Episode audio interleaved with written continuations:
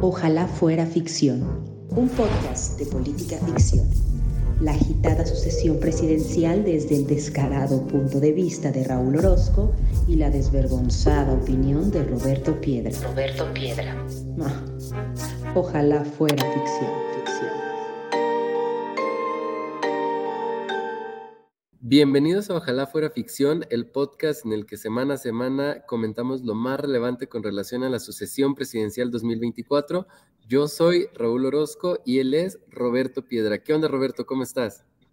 Bien, Raúl, aprovecho para felicitarte porque eh, quizá algunos lo saben, quizá algunos no. Completaste muy exitosamente el maratón de la Ciudad de México, tú y además otro de nuestros grandes y más cercanos escuchas, Memo Vázquez con ambos con tiempazos, entonces pues es de, es de reconocerse.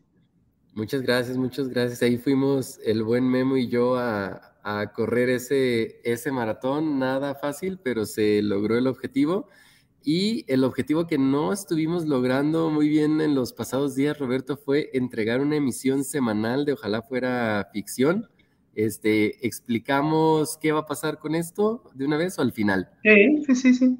Échale. Ah, ¿yo? O yo lo tengo más claro. Sí, yo creo. Bien, pues como ustedes saben, este, Política Ficción lleva seis temporadas, este, con episodios de 24 temporadas cada uno, y Ojalá Fuera Ficción es este eh, podcast que hemos empezado con, dando el seguimiento a la sucesión presidencial y tenemos la, la intención de seguirlo semana a semana de aquí hasta que tenga, este país tenga un nuevo presidente o una nueva presidenta, que parece que es lo que va a suceder, pero por situaciones eh, personales, profesionales, académicas, vamos a tener que hacer un pequeño cambio en nuestras programaciones. Eh, política ficción lo vamos a suspender de manera momentánea. Este, no se asusten, no se preocupen. Vamos a una fecha en la cual vamos a volver con nuestros episodios semanales en los cuales vamos a analizar una película en cada uno de estos episodios.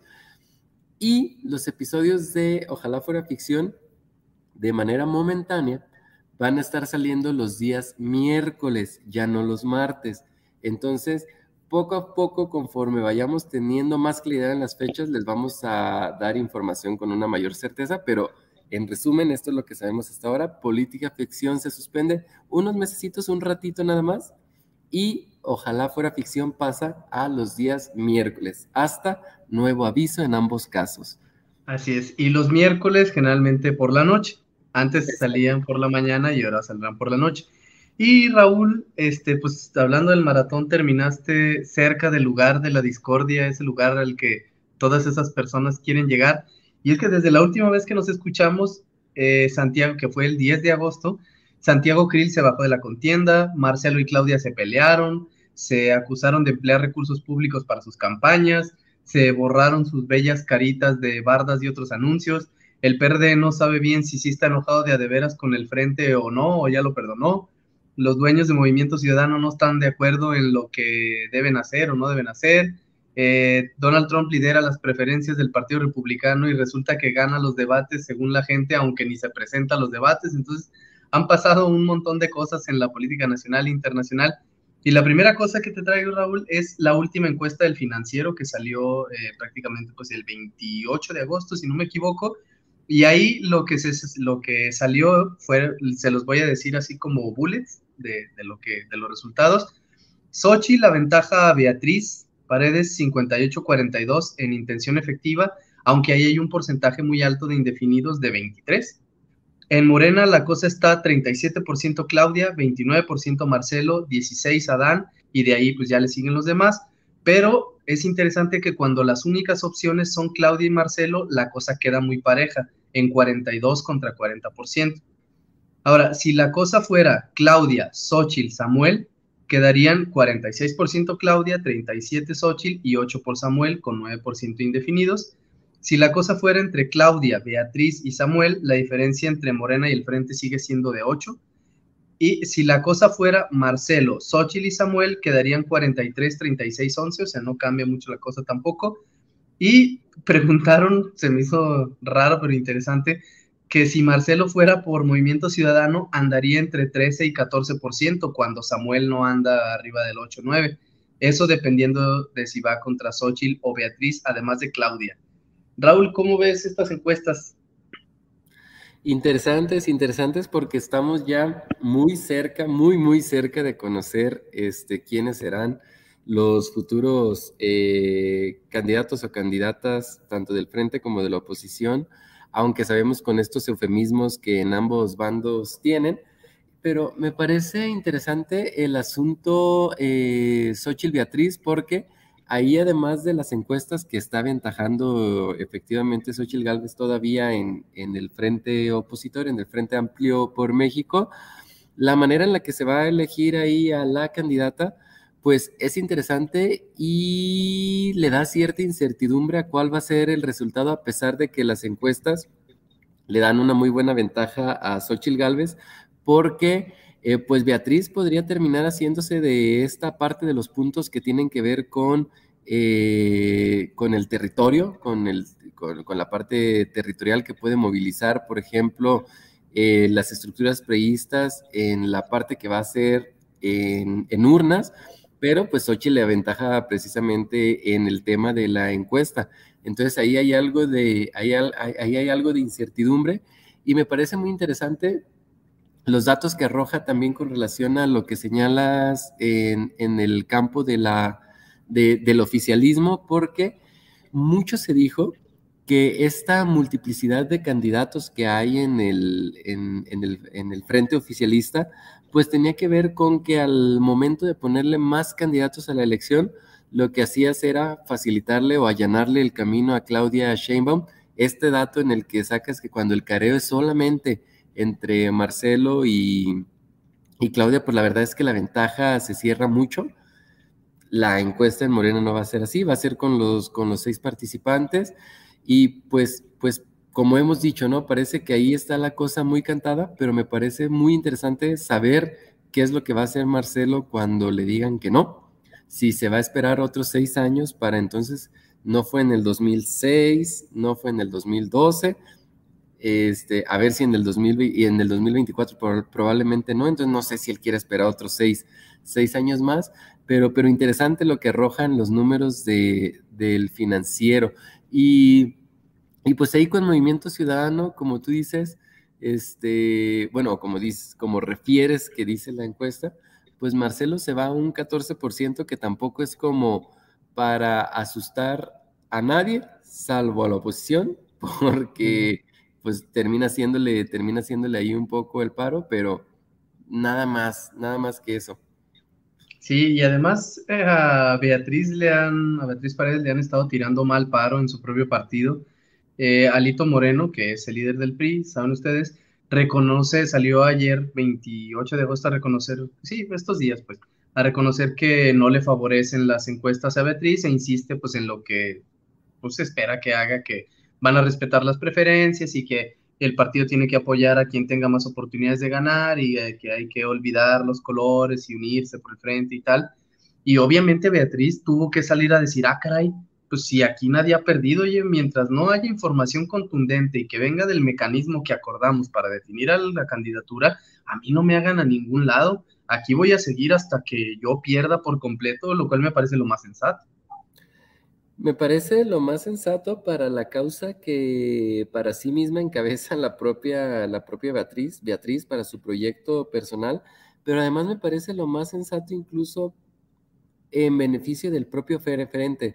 Es decir, que se bajara Beatriz a estas alturas de la contienda, me parece que lo que haría sería confirmar las sospechas de algunos de que eh, Xochitl era la elegida y que todo esto fue nada más este, una simulación para que ella terminara este, haciéndose de la eventual candidatura. Al contrario, yo creo que haya el asunto de que haya una competencia real que se lleve hasta las últimas consecuencias y que se respete el mecanismo, como tú dices, que se, que se acordó, fortalece al propio frente. Y en algún sentido me parece que, que, sale, sale beneficiado en lo siguiente. A ver, a mí me parece, en efecto, que Xochitl lo que ha demostrado en las últimas semanas con su irrupción en la política nacional eh, puede generar un ánimo en el electorado pues, favorable hacia ella misma. Creo que tiene más posibilidades de captar eh, ciudadanos sin partido o de otros partidos que a lo mejor lo que haría la, propia Beatriz. Y en cambio, Beatriz me parece no una candidata viviendo el momentum que está viviendo Xochitl, pero que en caso de hacerse de la candidatura y si llegara a ganar, me parecería una gran presidenta, por ejemplo. Me parece que Beatriz puede ser una mejor presidenta que lo que puede ser Xochitl, pero que Xochitl es una mejor candidata de lo que puede ser Beatriz, pero en ese sentido me parece que el frente al final va a tener una muy interesante candidata, un muy interesante perfil, y eso se fortalecerá en la medida precisamente en la que Beatriz no se baje de la contienda. ¿Por qué se tiene que bajar? Primero, como tú dices, personalmente ella dice, ¿y por qué me voy a bajar? Pero le hace bien al proceso. Sí, le hace bien. le hace bien no bajarse.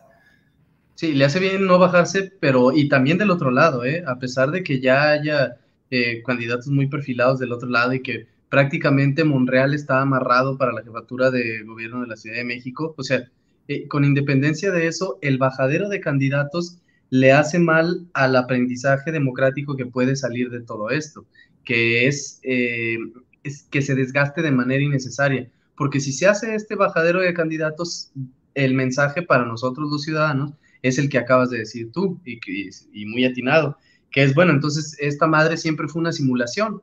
Desde el principio había dedazo, no más que ahora el dedazo nos cuesta más dinero, nos cuesta más desgaste político, eh, estamos más atentos, pero de todos modos la decisión siempre estuvo tomada. Entonces, la próxima vez que queramos o a que los partidos políticos se animen a hacer un ejercicio de precandidatura eh, serio y, abierto al público, pues ya no se las vamos a creer probablemente porque el mecanismo ya se desgastó, porque todavía a varios meses de, distancia de lo que pudo haber sido una, una contienda reñida, pues hubo un bajadero de candidatos porque cada quien va jalando lo que quería. O sea, Monreal se subió a la contienda sabiendo siempre que quería la jefatura y el otro se subió sabiendo perfectamente que quería la Cancillería. Y así entonces se desvirtúa algo que puede salirnos bien para la democracia. Sí, exacto. Y creo que, bueno, en, el caso del Frente Amplio, pues los primeros candidatos que se fueron bajando, mejor dicho, que se fueron quedando atrás en el proceso, se fueron quedando atrás por las reglas. Muy civilizado, por ejemplo, el caso de Enrique de la Madrid, no así el de los periodistas Mancera y Silvano Aureoles en un inicio, pero después se tuvieron que meter en cintura porque, con todo respeto, aquí no es el PRD. Entonces, esas prácticas tribales eh, en el PRD eran muy conocidas, muy comunes, pero para lo que se intentaba construir esto no funcionaba y creo que al final la propia dirigencia del, PRD, el propio Jesús Zambrano, no sé si fue por ahí la mano, pero logró meter incluso a ellos dos que tenían molestia, los metió en cintura, y Santiago Krill, que es el único del Frente Amplio que sí se ha bajado, no, que no se ha quedado fuera por cómo se decidió el proceso, sino que él decidió bajarse y apoyar a, a Xochitl Galvez, y me parece que ha manifestado que va a ser su coordinador de campaña. Y yo preferiría, de, coordinador de campaña a alguien que hubiera ganado alguna, ¿verdad? Pero bueno. qué, qué, duro es. El, mientras el PRI está contra el PRI, el PAN en los últimos días ha estado tratando de convencer a Movimiento Ciudadano de que se una al frente. Ya no por la vía de Dante, porque él ya se ha cansado de decir que con la vieja política ni a la esquina, como diría también el propio Samuel, pero el frente necesita que Movimiento Ciudadano no vaya solo pues eso es vital para las aspiraciones del frente, porque ninguna campaña, ningún escándalo de corrupción, o prácticamente casi ninguno, según los eh, estudios que he revisado para otra, recientemente que traigo frescos por otra cuestión, cuando hay un evento de este tipo, es muy raro, muy difícil que por convulso que sea, algo haga que se mueva 8%, 10% la tendencia electoral. Eso es muy raro. Entonces, movimiento ciudadano es eso, es un factor que puede hacer que se mueva, según las encuestas, entre 8% y 14%, y e, ahí puede estar toda la diferencia y no hay que ser un gran analista político para entenderlo. Ahora, de parte de, Dante, pues me parece rara esta expresión y esta, esta postura, este discurso que guácala con la vieja política y que la vieja política y tal. Eh, se trata de un personaje que tiene en la política décadas que fue priista por mucho tiempo, entonces pues no sé qué tipo de vieja política desprecia y cómo él no fue parte de ella en algún momento, ¿no? Mira, Dante Delgado me parece un político particular, digamos que ha logrado hacer un poco esta transición precisamente de la vieja política que él señala a intentar algo nuevo, muy cercano a la socialdemocracia con, eh, con Movimiento Ciudadano, antes Convergencia, pero no dejando de lado... Vergüenza, le dice un amigo nuestro. Exacto. No dejando de lado algunas de las prácticas precisamente de la vieja política, porque pues eh, Dante se comporta como dueño del partido político, que es una actitud que seguramente él criticaría o critica de la vieja, de la vieja política. Ahora, ¿a qué está jugando Dante? Y digo Dante de manera así, tal cual personalizada, porque parece ser que ya está emberrinchado, encaprichado y no veo más que una de las siguientes tres situaciones. Eh, número uno, está verdaderamente apostándole a que Movimiento Ciudadano se mantenga como al margen de lo que él considera la vieja política y presentarse eventualmente en, el 2030 con un candidato fresco como puede ser Samuel o como puede ser este Colosio, ya en el 2030 un poco más, un poco más consolidados. Esa es una. Punto número dos que, que, puedo ver, está queriendo vender caros sus bonos, es decir, está haciendo todo este, toda esta, mm, esta farmaya, este escándalo, este, este teatro para eventualmente venderse de manera cara al, al, frente y ya sabemos cómo se venden en estas situaciones, con espacios, este, con diputaciones, con candidaturas, etcétera. Y entonces a partir de ahí empezar rumbo a 2030 precisamente hacer crecer este, este movimiento, o bien de plano le está haciendo el favor al presidente, este, precisamente dividiendo a la, a la oposición, porque sabemos que difícilmente Movimiento Ciudadano le va a quitar votos a, al, al, morenismo, más bien se los va a quitar al, a la oposición. En cualquier escenario, digo, híjole, pues no sé cuál sea el cálculo y no sé si le va a salir en cualquiera de los tres. Yo no sé si precisamente estamos tan cansados de la vieja política y yo le he escuchado en algunos momentos a Dante y a gente de Movimiento Ciudadano hablar de la destrucción institucional del actual sexenio, cómo terminas tomando una decisión en función de un proyecto personal o si no quieres personal muy partidista, por encima de una situación negativa que estás viendo en el país y que has estado eh, tú o la gente de Movimiento Ciudadano cuestionando durante todo, el, durante todo el sexenio.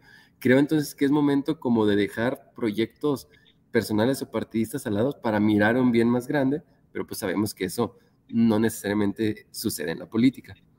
Sí, porque la línea es muy delgada entre la congruencia y el puritanismo que es la diferencia entre efectivamente sí ser congruente porque te haces llamar la tercera vía y pues si eres congruente como tal te has de comportar, ¿no? En, un, en una elección en la cual está Morena, el partido en el poder, y está a otra cosa llamada el Frente Amplio por México, pues la tercera vía se supone que eres tú y al alinearte a una de ellas, pues obviamente estás faltando si quieres tú a, a tus principios y a tu discurso más reciente.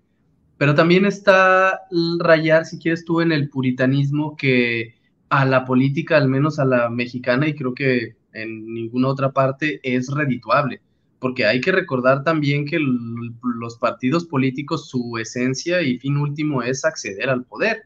Entonces, eh, en eso, pues a veces tienen que dejar de lado ese puritanismo, si quieres tú calificarlo así, para tratar de ganar elecciones, porque definitivamente esta no la van a ganar.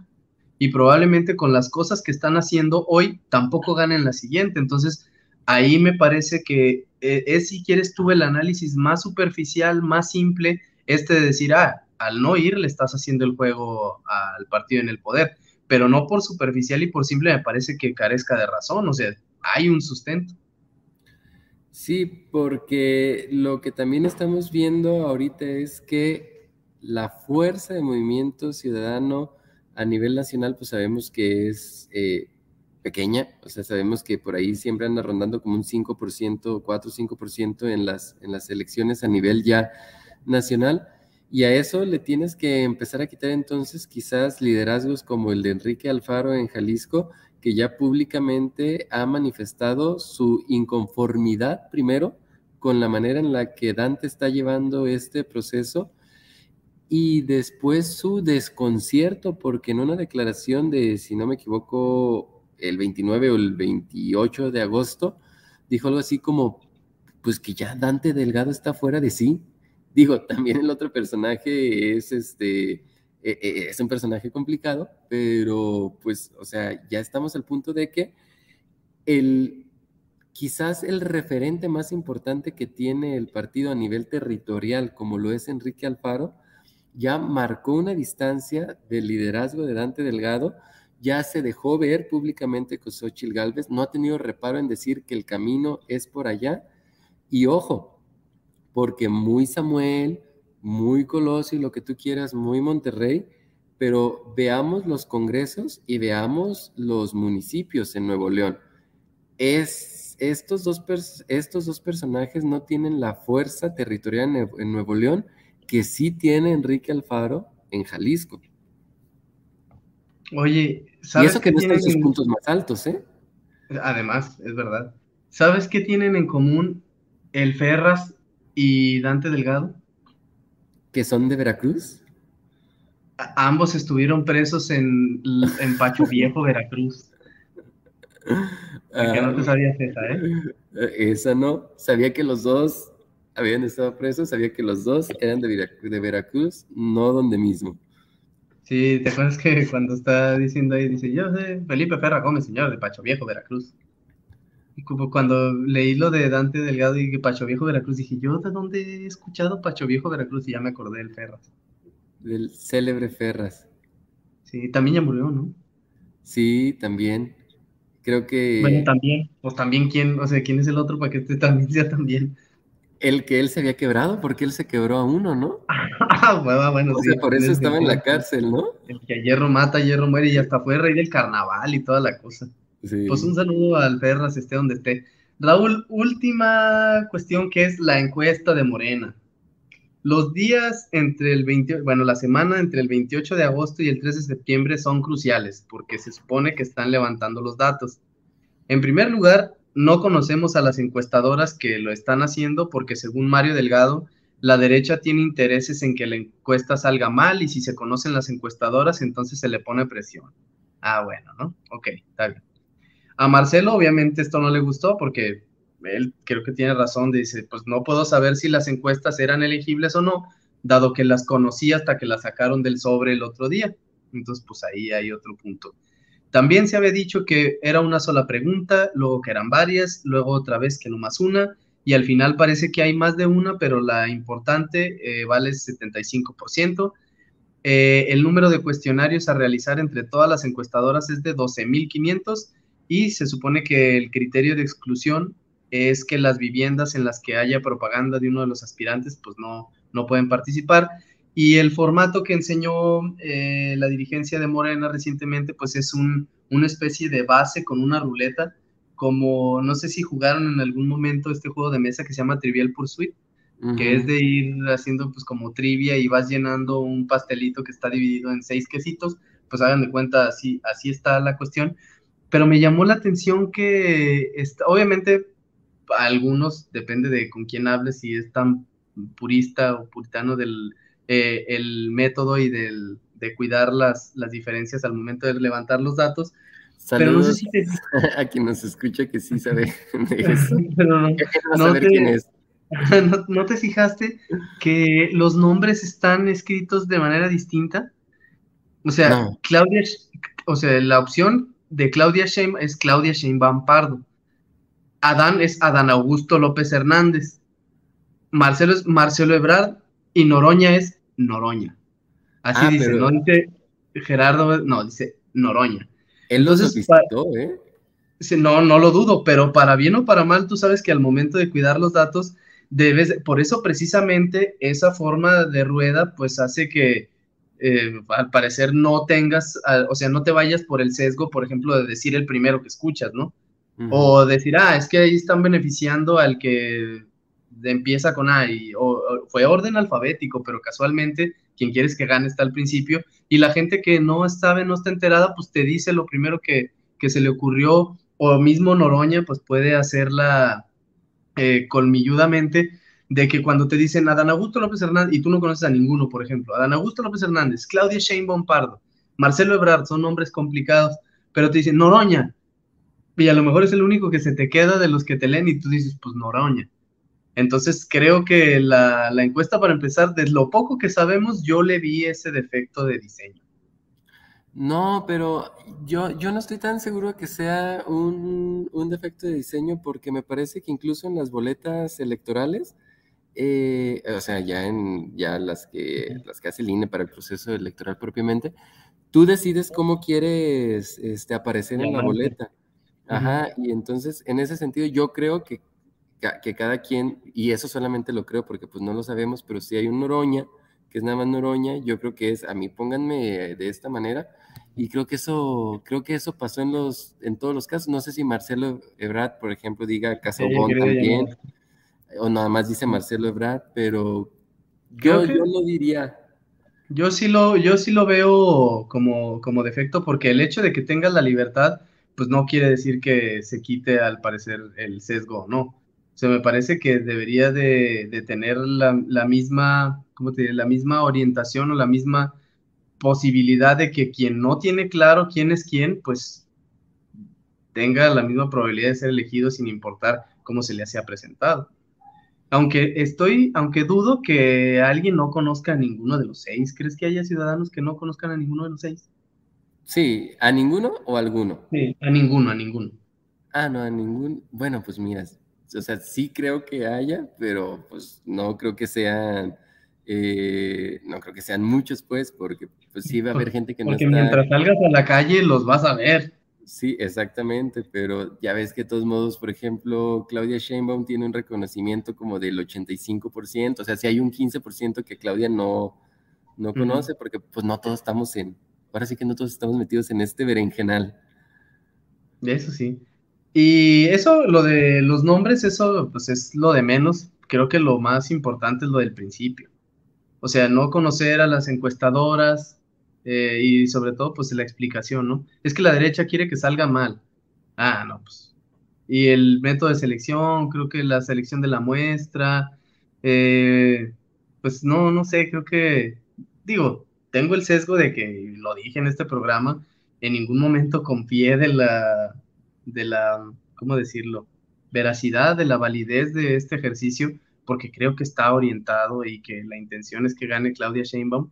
Entonces no sé si ya le estoy viendo, diría un, un cuate, moros con, ¿cómo decía? Moros con monos. No, pero decía monos. Ah. Era lo que estaba mal, decía monos con tranchetes. No sé si ya estoy viendo eso, pero pues yo creo que esa encuesta, al igual que la otra, pues están completamente definidas. Digo, yo no, yo desconozco los, los detalles, digamos, metodológicos de la encuesta. Es del pedo. Entonces no podría opinar.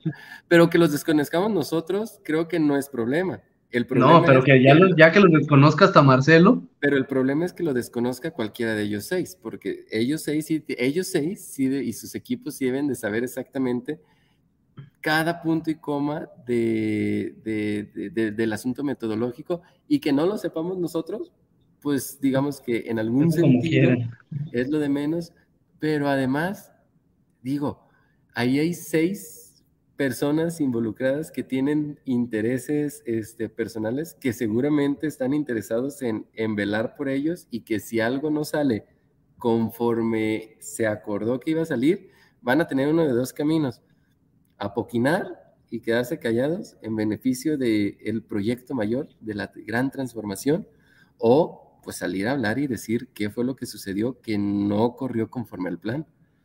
Pues sí, y desafortunadamente los eh, datos se van a procesar entre el 4 y el 5 de septiembre y van a ser dados a conocer hasta el día 6. Entonces eso quiere decir que en el próximo episodio de Ojalá fuera ficción todavía se estarían procesando los datos y no estaríamos hablando como tal de eh, quién resultó eh, ganador en esta encuesta, pero pues lo traeremos en la siguiente. Pero ya sabríamos la de la del Frente Amplio, ¿no? Porque eso sí, sí, porque ese es del 3, ese es del 3. Sí, la de Morena es la que se comprometieron a que se levantan datos entre el lunes 28 y el domingo 3 de septiembre, se procesan datos 4 y 5 y se anuncia el 6. Ah, pues ahí, ahí vamos a tenerles información. Ah, además, no se preocupen, o sea, el hecho de que no tengamos el nombre todavía, eso no quiere decir que no podamos hablar de cosas porque ni siquiera nos damos abasto con todo lo que pasa. Y porque se van a calentar los ánimos, vas a ver. Sí. Oye, allá iba a presentar las redes, me iba a despedir. ¿Sí? ¿Sí? ¿O qué tengo que pues, decir? No, sí, sí, sí, ya. Ah, no, ya. Estamos desencanchados. No hacemos esto una semana y ya no sabemos ni qué. Sí, ahorita que te iba a decir que tú eres arroba, soy este Raúl. Hace rato estaba escuchando el Tlacuache con el buen Faisy, el Diablito, el Gabo Ramos y toda esa banda. El Tlacuache. Y estaban hablando con un tal Raúl y que el Rulo y que el productor, que el Rulo, el Rulo, no sé qué. Y en eso van diciendo, a ver, Rulo, da tus redes. Y dice, ah, arroba soy ese Rulo. Y dije, ah, mira, aparte, lo, al parecer es una, Iris eh, a Rulos Thing. Exacto. entonces, pues no sé quién sea ese tal Rulo, pero pues saludos también a arroba soy este Rulo, este es arroba soy este Raúl, yo soy arroba Piedra 5 y ambos somos arroba P Ficción Podcast. Y este fue el episodio 8 de Ojalá Fuera Ficción. Nosotros nos vemos la próxima. Bye. Adiós. Ojalá Fuera Ficción un podcast de política ficción. La agitada sucesión presidencial desde el descarado punto de vista de Raúl Orozco y la desvergonzada opinión de Roberto Piedra. Roberto Piedra. ojalá fuera ficción.